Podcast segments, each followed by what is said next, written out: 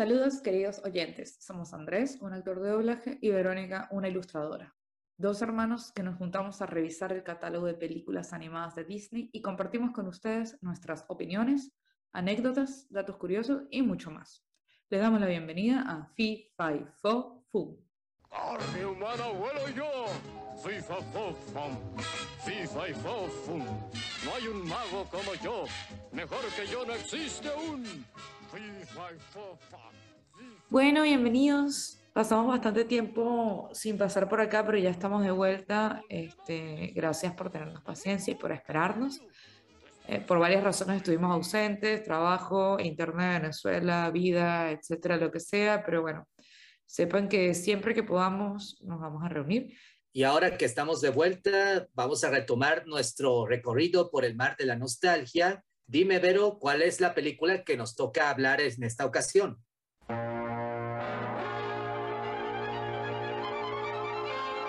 Nos toca hablar de saludos amigos. Eh, habíamos comentado antes en la última película de Bambi que fue como el cierre de la, de la era dorada de Disney y esto vendría a, a empezar a ser una especie de etapa en el, que la gente la conoce como, como Disney va a la guerra. Películas que sucedieron y que estuviesen- estuvieron vinculadas de alguna manera con el proceso de Segunda Guerra Mundial que estaba sucediendo, valga la redundancia, mundialmente.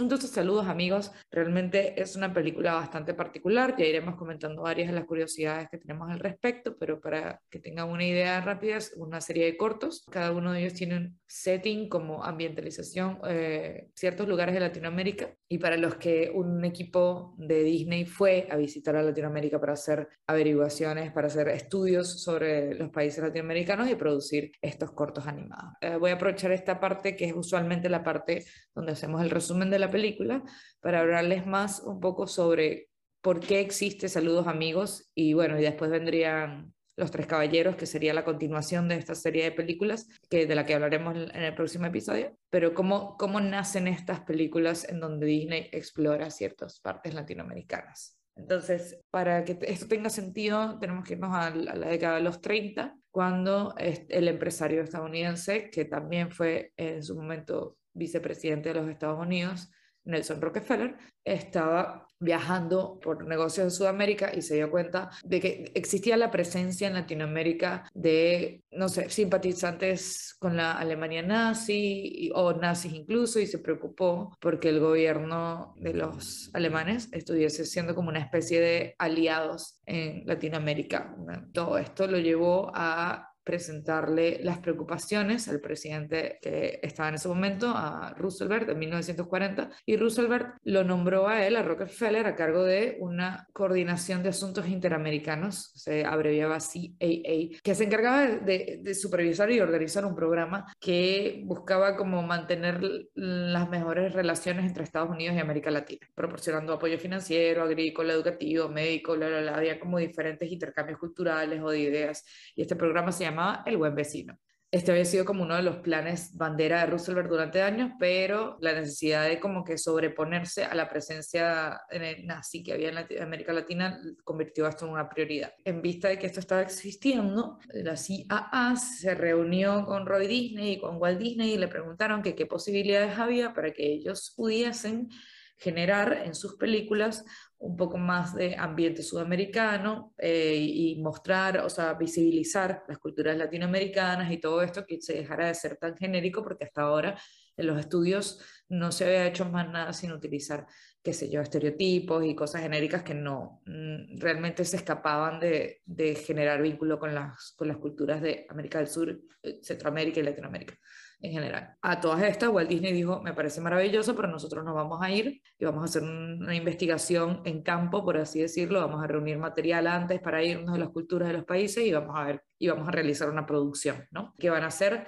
12 cortos dijeron ellos en su momento, sobre América Latina. Y así fue como de alguna manera se estableció la colaboración de Disney con este proyecto. Ah, hubo dos problemas. La- la- las giras que había tenido el buen hermano anteriormente no habían sido bien recibidas eh, y Latinoamérica como que las estaba viendo muy mal y se había resentido con ellos. Entonces, para evitar problemas diplomáticos, Disney fue prácticamente una espía. De hecho, hay mucha gente que habla de que en su momento perdón si escuchan el ruido de la moto que está pasando, de que en su momento Disney funcionaba como una espía para ver qué estaban haciendo los nazis en Latinoamérica, un poco sí, un poco no, pero sí se le dijo que tenía que ir como por como encubierto, que no podía decir directamente que iba de parte de la coordinación para evitar que la gente lo enmarcara con eso y, y no fuera exitoso su proyecto. Entonces decidieron venderlo como una colaboración que iban a hacer con Pan American Airways y la gira realmente la promocionaron como una oportunidad para, para, investigar en próximos proyectos, que Disney estaba invirtiendo en una oportunidad para investigar en próximos proyectos. Y el segundo problema que tuvo eh, en su momento el estudio fue que todo esto coincidió con la huelga que tenían los, los sindicatos, perdón, que lo que hablamos un poco cuando estábamos hablando de Bambi y creo que cuando Dumbo también estábamos hablando. Y bueno, tenían como que estaba también la preocupación de que esas, esa imagen que tenía Disney, el estudio en ese momento en el que habían protestas, habían sindicatos y todo eso, como que se permeara y la, sí, bueno, la comunidad latinoamericana lo viera como una mala señal y tomaran como que a una persona no grata, a Walt Disney, que estaba teniendo tantas negativas en negociar con los huelguistas y toda la cosa y, y que lo rechazaron. Gracias a todo esto se retrasó un poco el viaje, pero en agosto salieron un equipo de 18 personas entre ellos ilustradores, eh, cineastas, un solo animador, uno, solo del equipo de animación, etcétera, hacer un poco de trabajo de campo en Latinoamérica.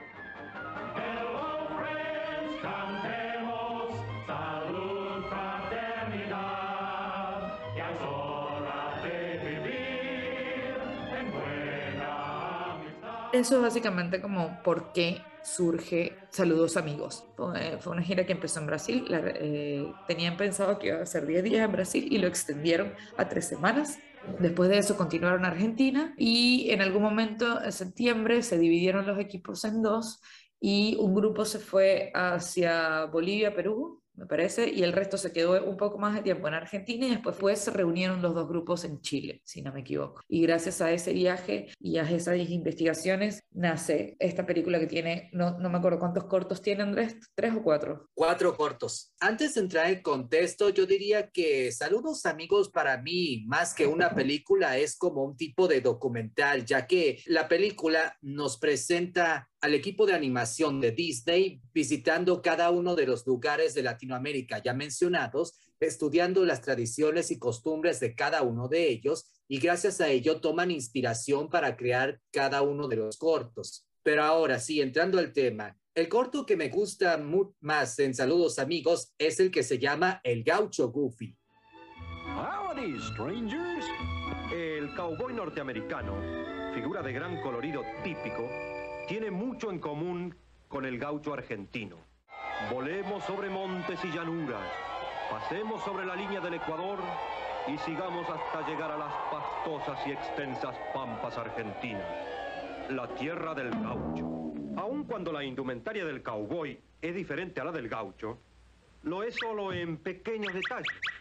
Es un corto que, como lo indica su nombre, nos presenta al personaje de Goofy quien nos explica cómo son las costumbres de los gauchos argentinos y que al parecer, según se explica, tienen mucho en común con los vaqueros norteamericanos. Eh, fue uno de los cortos más exitosos, ese. Eh, antes de que se fueran para su gira, ellos estuvieron investigando sobre el artista argentino Florencio Molina Campos y las pinturas de la cultura gaucha de ese artista fueron como las que inspiraron ese corto y las que tomaron considerable inspiración en ese corto y fue muy bien recibido el planteamiento que le dieron a la cultura y, y consideraron que los estaban respetando bastante y que los estaban ah, le estaban haciendo una buena representación, por así decirlo. No pasó lo mismo con otros cortos, pero antes de hablar de eso, quería comentar también que este corto de Goofy, que creo que es la primera vez que hablamos de Goofy en el programa, porque hasta ahora hemos hablado de Mickey Mouse y un poco del pato Donald. Sí, y este corto es uno de los que da como génesis a los cortos que van a venir posterior de Goofy, que son Goofy hace deporte, Goofy aprende a nadar, Goofy, bla, bla, bla. Todo este formato de cortos en el que Goofy hace algo nacieron gracias a este de Goofy siendo un caucho. La mayoría de los cortos de Goofy que se publicaron entre la década de los 40 y los 50 muestra al personaje de Goofy haciendo un tipo de actividad y cómo es que se hacen. Se podría decir que gracias al corto del gaucho nació este tipo de cortos para el personaje. Y comentando un poquito sobre lo que decías al principio, sí, de hecho, esta película es la primera que de alguna manera fusiona el formato live action. No lo fusiona exactamente como lo fusiona Mary Poppins o como lo fusiona Roger Rabbit, en donde no están interactuando los dos formatos, pero de alguna manera se utiliza video posta, video grabado y video animado. Ajá, que muestra algunas escenas de acción en vivo y luego se muestran los cortos animados. Es una película corta, dura 43 minutos, si no me equivoco, y más que una película, como dice Andrés, pareciera un documental y una serie de, de cortos que se entrelazan entre ellos gracias a la narrativa de ese documental, que es un documental que básicamente nos está contando sobre el viaje del equipo de Disney y qué fueron viendo y haciendo comentarios narrativos. Hay un narrador en el documental sobre lo que vieron y lo que experimentaron y el resultado de lo que quedó. He aquí una extraña expedición todos estos artistas, dibujantes, escritores y músicos de los estudios Walt Disney se disponen a abordar el avión que los ha de conducir a la América del Sur en busca de nuevos panoramas, nueva música, nuevos bailes y tal vez un nuevo compañero para el pato Donald. Bueno, adiós Hollywood y en marcha llevando un cordial saludo a los amigos del sur. Y ahora en cuanto a ti, de, de los cuatro cortos, ¿cuál te gusta? Bueno, mi corto favorito es eh, Acuarela de Brasil, que es el corto que le dedican a Brasil y donde presentan a un personaje que me gusta muchísimo, que es José Carioca, que de una puedo adelantar que es mi personaje favorito de esta película. Y en este corto también me gusta mucho, bueno, primero me encanta la música porque me encanta la selección de Acuarela de Brasil, me encanta también el trabajo que hacen visualmente con los instrumentos de la samba, con el ritmo, cómo conjugaron la animación y la música. Me recuerdo mucho a Fantasía, creo que es un corto que sigue de alguna manera el legado de lo que había pasado en Fantasía a nivel de experimentación de sonido e imagen simultáneamente. Pero aparte de eso me gusta mucho, mucho porque básicamente estuvo inspirado por una ilustradora eh, que se llama Mary Blair, que en ese momento era artista conceptual de Disney, era esposa de Lee Blair y no había querido entrar mucho a Disney, y, eh, pero entró así medio como de regañadientes y cuando entró, eh, más bien fue puesta más o menos como en un altar por su versatilidad gráfica. Bueno, de hecho, su estilo y sus apuntes, por así decirlo, y los productos que ella desarrolló mientras estaba en esta gira de Sudamérica fueron como el, el pilar fundamental de, el, de cómo se vería esta película, de cuál sería el estilo visual de esta película. Y puntualmente Acuarela de Brasil me parece que también estuvo muy influenciada por ella porque ella trabajaba en acuarela y todos los trabajos que hizo sobre saludos amigos, todos los eh, conceptos fueron en acuarela. Nada, es muy importante Mary Blair, ella fue, como les dije, eh, artista conceptual y trabajó mucho tiempo después eh, de haber salido de Disney en el momento en el que iba a ir para, para la gira por Sudamérica. Ella no estaba en Disney, pero bueno, se quedó, ya estaba por salir o no, volvió, no recuerdo cómo es el tema, y se quedó. Pero ella también participó en el arte conceptual de Dumbo, creo que la hemos mencionado en Dumbo, creo que la hemos mencionado en, en Bambi y en otras películas. Y después de esto, que fue como que lo, lo que la consolidó a ella como artista conceptual en los estudios, se nota bastante durante toda la próxima década, después de Saludos Amigos, como el impacto que tuvo el estilo de Mary Blair en las películas de Disney.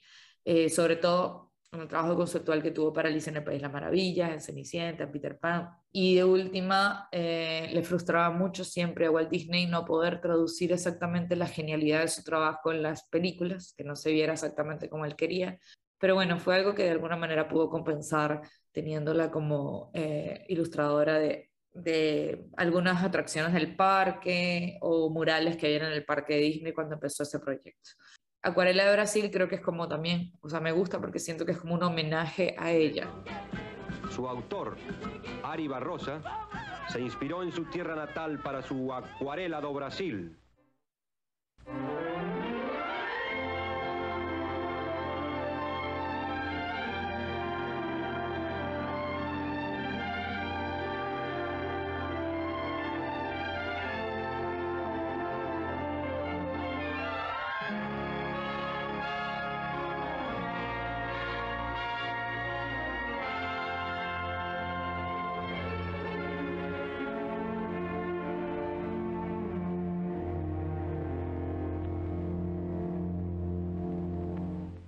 Interesante, ¿no? Otro corto que aparece en Saludos Amigos es la historia de un avión llamado Pedrito, que tiene que hacer una entrega cruzando la montaña más alta de Latinoamérica que está en Chile.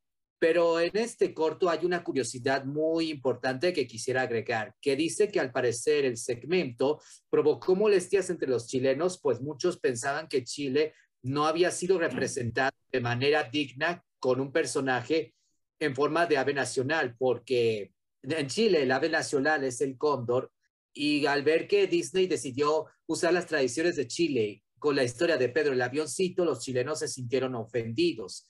Y una casualidad es que uno de esos chilenos fue un caricaturista de estilo humorístico llamado René Rodolfo Ríos Botequir, también conocido como Pepo, quien se dedicó a crear un personaje que representara mejor la cultura chilena, el personaje llamado Condorito, si no estoy equivocado. Sí, fue Condorito. Condorito nace gracias a esta molestia que, que dejó la gira de Saludos Amigos en Chile particularmente. Voy a sumarme un momento acá a lo que está diciendo porque para ponerlos en contexto, el corto de Pedrito es un avión que está llevando una carta de un lado a otro y tiene que atravesar los Alpes andinos y la montaña más grande y peligrosa que hay y todo esto.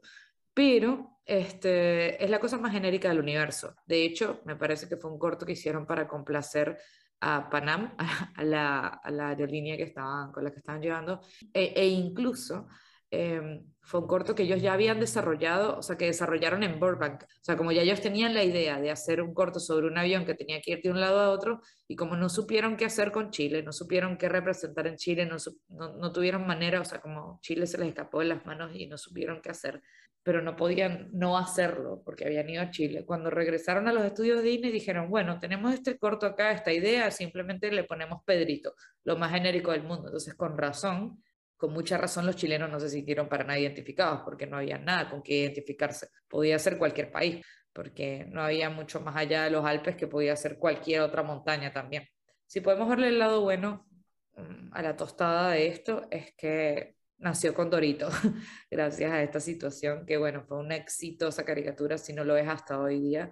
Sí, ah, ahora con respecto a nuestras apreciaciones de la película, pues... Ali, ah, ya, va, ya, va, ya va, ya va. ¿Cuál es el otro corto que no lo hemos mencionado?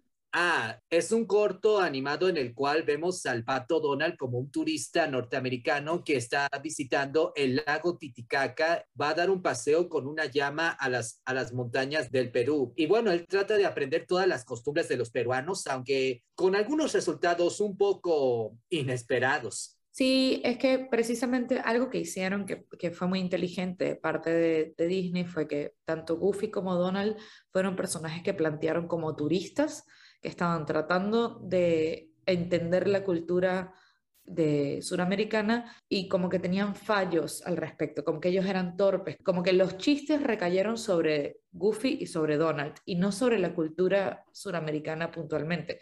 Entonces, eso le funcionó muy bien porque siguió teniendo chistes, siguió teniendo momentos graciosos y todo esto, pero nunca se sintió como que se estuviesen burlando de la cultura suramericana que estaban eh, investigando. De última, si ven esta película en Disney Plus, que está en Disney Plus, les va a aparecer la observación de que tiene algunas escenas que se pueden considerar racistas y todo esto, lo que coloca Disney Plus ahora antes de las películas que tienen un contenido delicado para diferentes culturas o razas, etnias, etc. Pero lo cierto es que dentro de todas las películas, esta no se siente la más ofensiva, es, bastante eh, relajada realmente. Es como dice Andrés, es como un documental que no, no, hace juicio acerca de las culturas, sino que te está mostrando lo que recolectaron básicamente. Es cierto, todos los cortos en esta película muestran todas las tradiciones y costumbres de Latinoamérica y, y en ningún momento ocurre algo que sea total o completamente ofensivo para dichas culturas. Bueno, sí, no todos los cortos muestran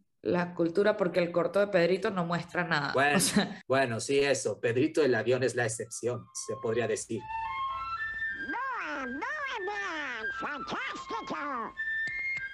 Hacemos una pausa en el podcast para recordarles que pueden suscribirse en Spotify o en su plataforma de podcast preferida y también pueden seguirnos y dejar sus comentarios en Instagram, arroba Podcast, Twitter, arroba o enviarnos un mail a fi5fofum.gmail.com. Ajá, volvamos a nuestras apreciaciones entonces. Ok, pues saludos amigos. Recuerdo que también era otra película que teníamos entre, nuestras entre nuestra colección de Betamax. Y bueno, sí, también las veíamos de vez en cuando para pasar el rato, pero sinceramente no tengo muchos recuerdos de niño viendo la película y no sé si me agradaba o no. Yo tenía una confusión mental porque yo pensaba que solo veíamos los, los tres caballeros. O sea, para mí el corto de Acuarela de Brasil estaba dentro de los tres caballeros. Pero después, cuando, cuando vi esta, me di cuenta de que no. Dentro de los tres caballeros está eh, Tico Tico a tico tico ti, a tico tico ta, o sea, como otro corto con otra canción brasilera y José Carioca, pero no exactamente este. Tampoco me acordaba de Pedrito, me acordaba un poco de lo de Goofy como gaucho, pero no, no, sé, no, esta no es una película que tenga muy presente y tampoco es de mis películas favoritas, aunque me guste mucho, mucho, mucho el corto de Acuarela de Brasil. Yo también comparto tu punto de vista. Saludos amigos, sí es una buena película, pero también me gusta, pero no tanto y tampoco la pondría entre mis favoritas, a pesar que la mayoría de los cortos son entretenidos, pero no es tan atrayente como muchas otras películas que sí son de mi preferencia.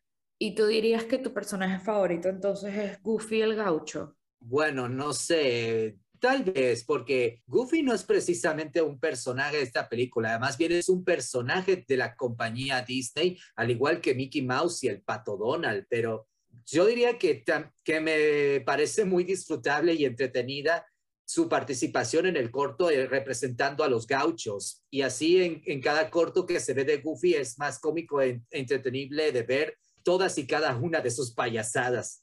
Bueno, pero igual, o sea, aunque sean parte de la franquicia y no exactamente sean exclusivos de esta película, pues en esta película son los personajes que están, pues son los que son protagonistas de la situación.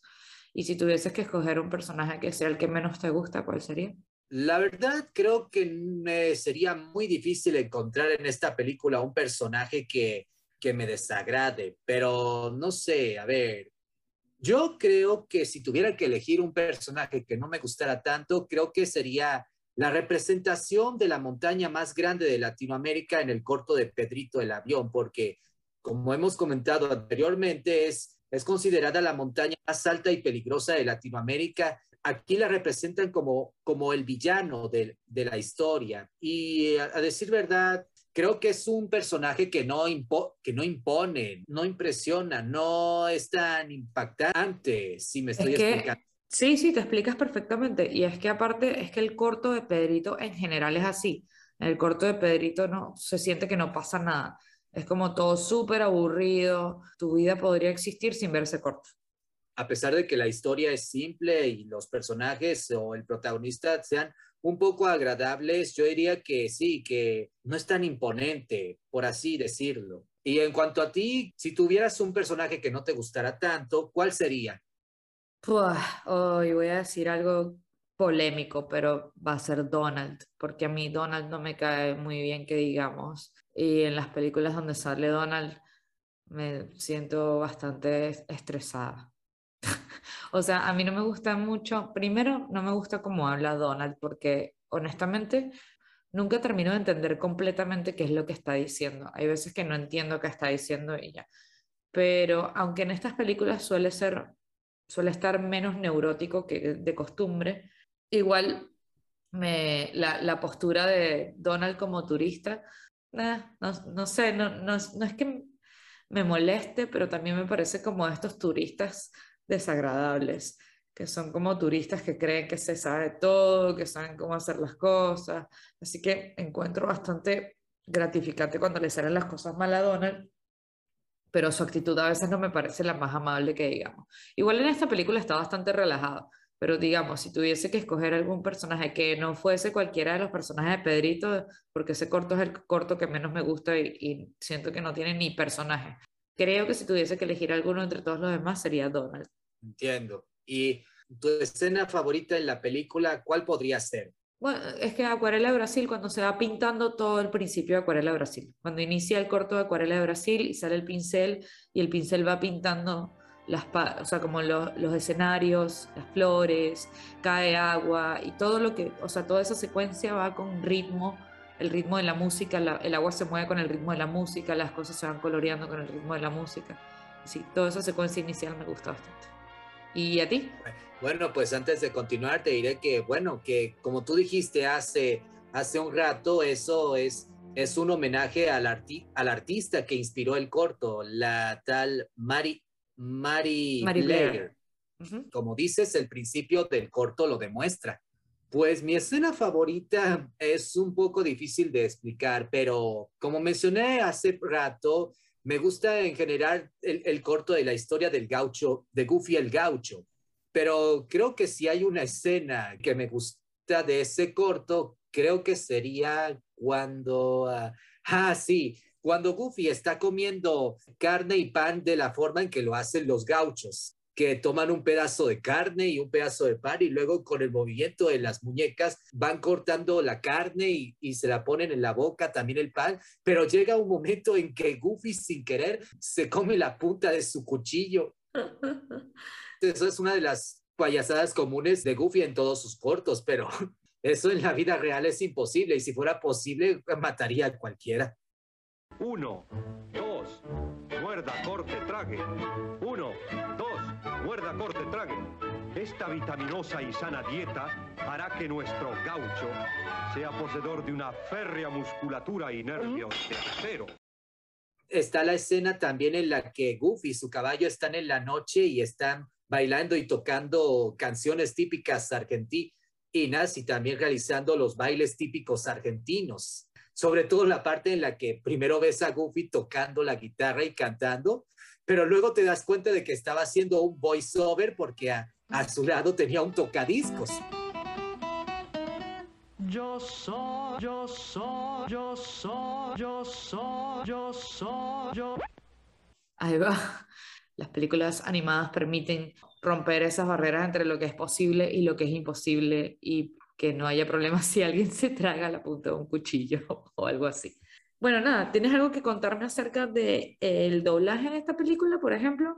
Pues sí, pero del doblaje no hay mucho que decir. Solo digamos que los personajes en esta película, en el doblaje, se mantuvieron sus voces originales. El pato Donald fue interpretado por el actor Clarence Nash. José Carioca fue interpretado por José Oliveira y mientras que Goofy fue interpretado por Pinto Colby. Y por supuesto también está el narrador, que en el doblaje original fue interpretado tanto por el actor Frank Graham como Fred Shields, pero en, en Latinoamérica fue interpretado por Alberto Soria. Y una curiosidad del doblaje es que el loro José Carioca siempre habla en toda la película en portugués, tanto en el doblaje original como en el doblaje latinoamericano de la película. Y Pinto Colvig que es la voz de Goofy al final del corto de Goofy el gaucho, eh, habla en español despidiéndose. Mira. Pero hay un error de doblaje que, que, quiero resaltar aquí y es sucede precisamente en el corto de Goofy el gaucho, porque hay una escena en la que Goofy está presentando las poleadoras, que según el narrador dice que son, que son para capturar a los ñandús, las aves que viven en las pampas argentinas, que son como los avestruces. Pero aquí está el punto. Tanto en el doblaje original como en el doblaje latinoamericano se refieren al ñandú como avestruz. Ah, ok. Sí. Tienes toda la razón. Y también hay ocasiones en las que el pato Donald, sobre todo en el corto en el que él es un turista visitando el lago Titicaca, llega a decir algunos diálogos en español. Y sí, concuerdo contigo en que a veces, en ocasiones, cuando oyes al pato Donald hablar, es un poco difícil saber o interpretar qué es lo que trata de decir, ya que su forma de hablar es, es un poco complicada. Pero me parece interesante que se hayan mantenido hablando en sus idiomas originales. No fue redoblado, por lo que entiendo. Creo que lo único que fue redoblado fue el narrador, ¿no? Sí, Ah, pero ahora, antes de terminar, ah, nos habíamos saltado dos temas importantes. ¿Hay una escena en la película que no te guste tanto? No, no yo creo que eh, básicamente el, el, corto que no me gusta es el, de, el del, Pedrito del avión. avión. El de Pedrito el avión, pero en general. Pero más allá de eso, no hay otra escena que no, no me cause placer. ¿Y, ¿Y tú? ¿Tienes alguna que no te guste? Pues la verdad, creo que yo también concuerdo contigo. Como dije, esta película es buena, pero no es tan agradable, pero no logro encontrar una escena que no me guste. Y lo último es que con respecto a la canción favorita, esto, esto no es difícil porque solamente hay una canción en la película. Bueno, está la música gaucha también un poco. Sí, pero no se considera canción. Debo decir que la canción de Acuarela de Brasil sí tiene, es buena, agradable. No quiero decir que sea mi favorita o que me guste, me parece agradable. Y, y bueno, se nota mucho la intensidad y, y la pasión y, y el gran respeto que esa música representa, muestra con respecto a toda la cultura de Brasil. A mí me pasa que esa canción en específico me recuerda mucho a mi mamá. Claro, porque nuestra mamá en un tiempo vivió en Brasil y por eso lleva en su ser al- gran parte de la cultura brasileña. Exactamente. Brasil brasileiro, o mulato insoneiro. Vou cantar-te nos meus versos.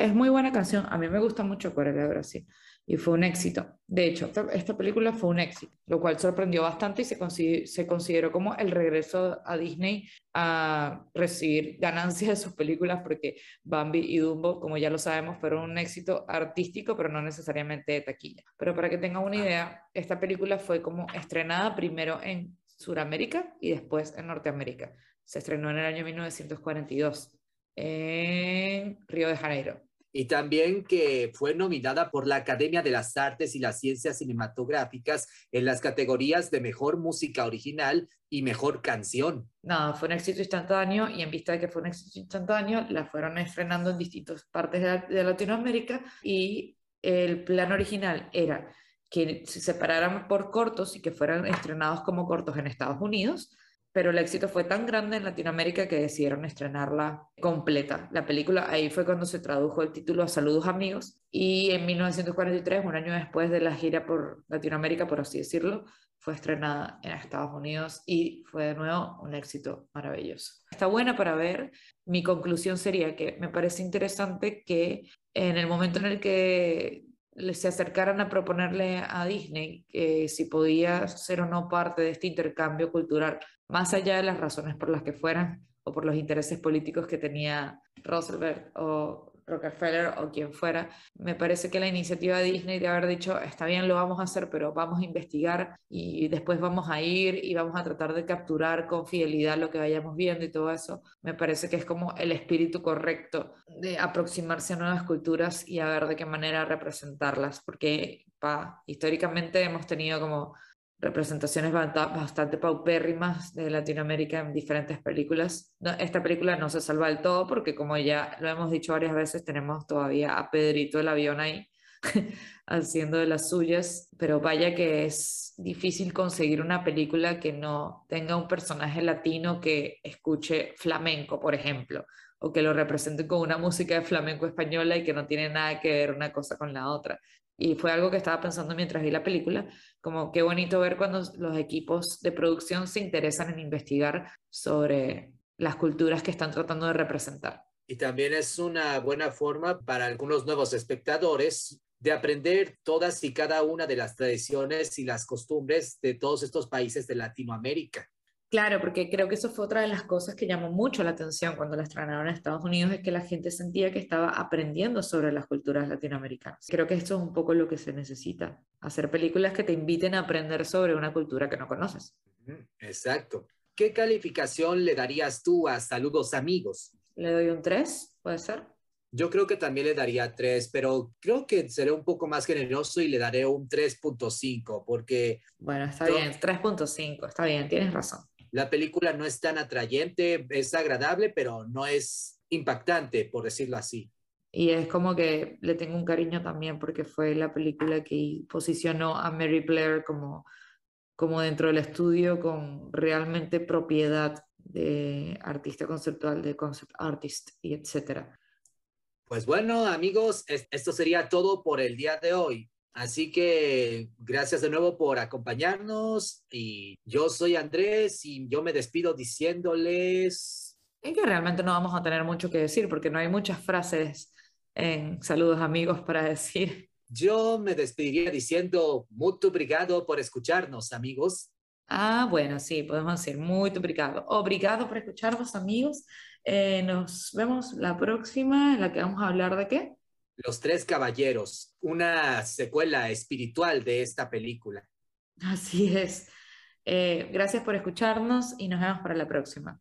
Hasta pronto, amigos. ¡Carne humana vuelo yo! Muchas gracias por escuchar un episodio más de Fi Fi Fo Fum.